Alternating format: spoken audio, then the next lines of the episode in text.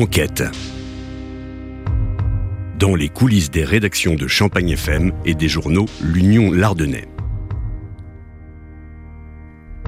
Michel Fourniret, Vérité et mensonge.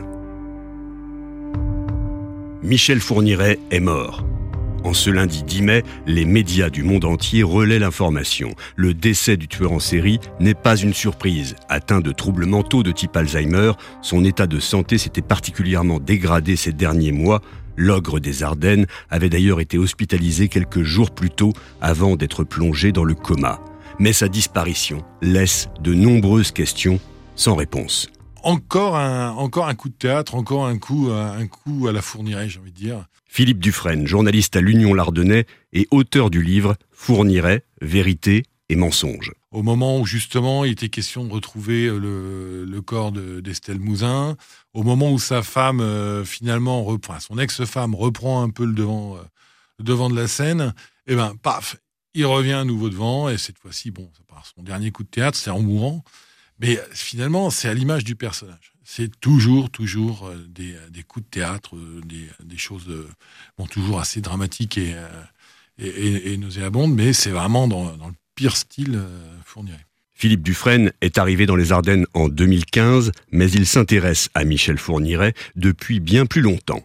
Comme tous les Français, moi forcément j'ai été marqué par la disparition d'Estelle Mouzin. Il n'était pas question du tout à l'époque de, de, de en série, encore moins de, Michel Fourniret, ça c'est une évidence. En 2003, quand euh, on apprend qu'il y a un, gars qui à l'époque est surnommé non pas l'ogre des Ardennes, mais le forestier des Ardennes, c'est le fameux Michel Fourniret qui est interpellé dans le cadre d'une tentative d'enlèvement, commence à se poser un peu des questions? En 2004, sa femme lâche cet assassinat euh, et meurtre. Et là, j'allais dire, forcément, si on s'intéresse aux faits divers, ce qui est mon cas, euh, on commence à se dire, mais qu'est-ce que c'est que cet individu? On est quand même dans, dans un, caractère, un profil criminel qui est quand même assez peu courant. Euh, ensuite de ça, en 2015, le 1er janvier 2015, je suis nommé à Sedan.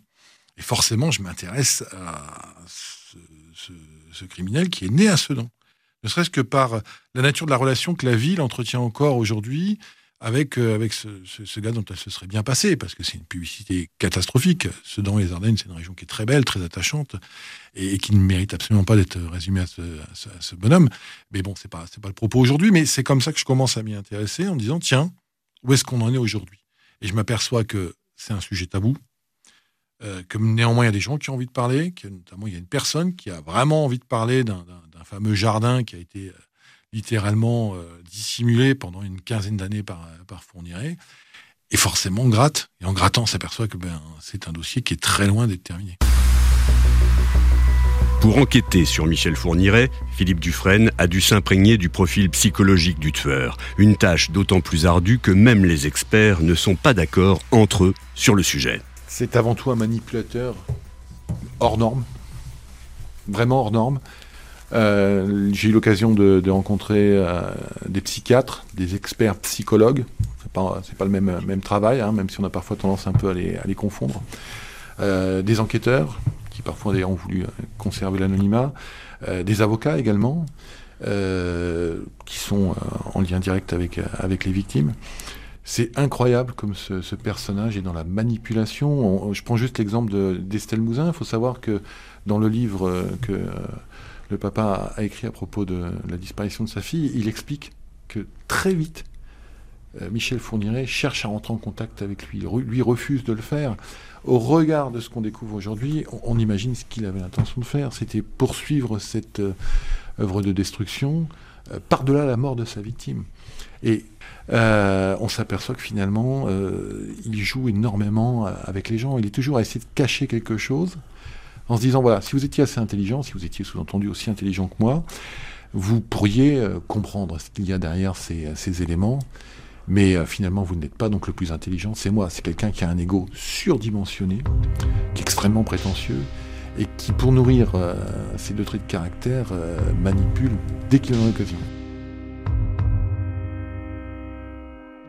Michel Fourniret meurt en laissant derrière lui énormément de questions sans réponse, comme il l'a fait de son vivant. C'est d'ailleurs ce qui a inspiré le titre de son livre à Philippe Dufresne. Vérité et mensonge, c'est le résumé de 50 ans d'une carrière criminelle.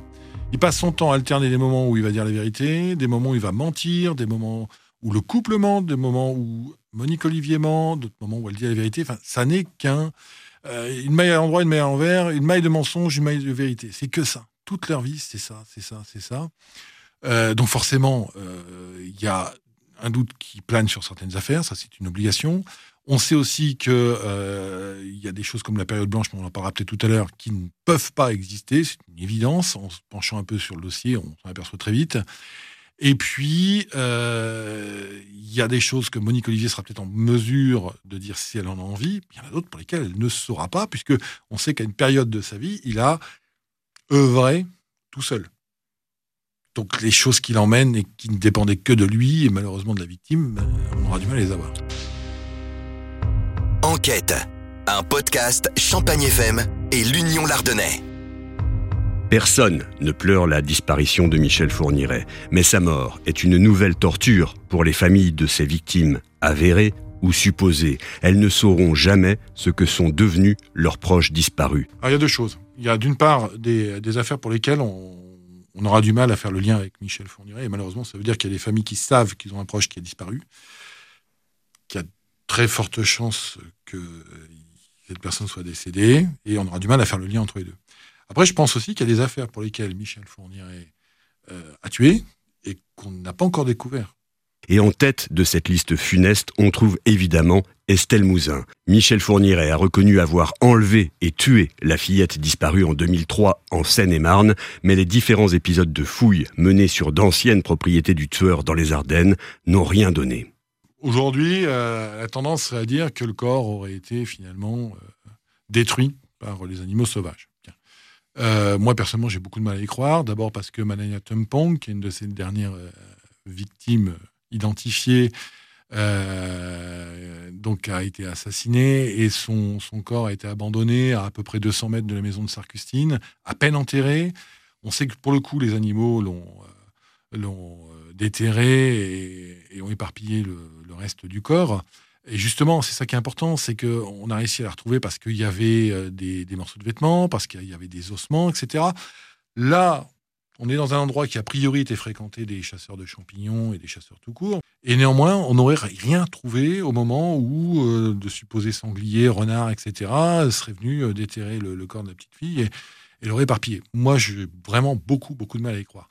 Ce que je crois plus volontiers, c'est soit que Monique Olivier nous raconte des histoires, c'est pas la première fois qu'elle ment, ou bien, ce qui, à mon avis, est tout à fait euh, envisageable, c'est que pendant ce petit quart d'heure pendant lequel il laisse Monique dans la voiture, il part avec le corps de Estelle Mouzin et l'enterre.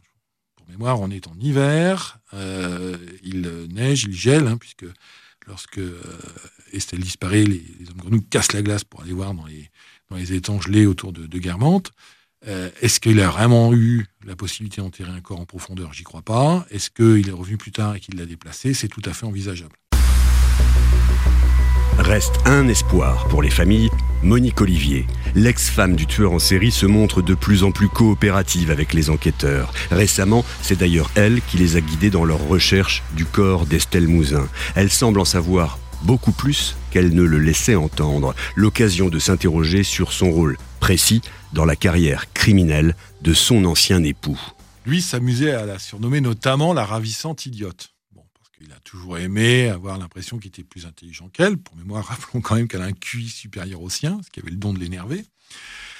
C'est tout sauf une ravissante euh, idiote, euh, Monique Olivier. Je pense qu'il aurait tué, même sans elle. Je pense qu'il aurait certainement été moins précis, moins,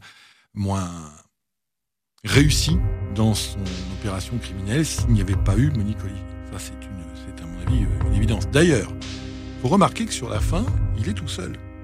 Quand il va tenter d'enlever euh, Marie Ascension, euh, en 2003, il est tout seul. Et il commet l'erreur de revenir sur ses pas alors qu'elle a réussi à s'évader. Est-ce qu'il l'aurait fait en ayant eu Monique à côté de lui Ça, j'en suis pas sûr du tout. Dans le prochain numéro d'enquête, la suite des révélations sur les secrets cachés de Michel Fourniret et notamment la prétendue pause de 10 ans de son activité meurtrière. la période blanche, le trou dans l'activité criminelle des, euh, époux Fourniret, n'existe que chez les enquêteurs. Hein. parce que quand on regarde de près, euh, il n'y a pas de, meurtre ou d'assassinat qui soit directement euh, imputable à Michel Fourniret pendant cette période. En revanche, il y a beaucoup de tentatives d'enlèvement. Et puis, à mon avis, toutes ces affaires pour lesquelles on n'a pas encore pu prouver que c'était lui.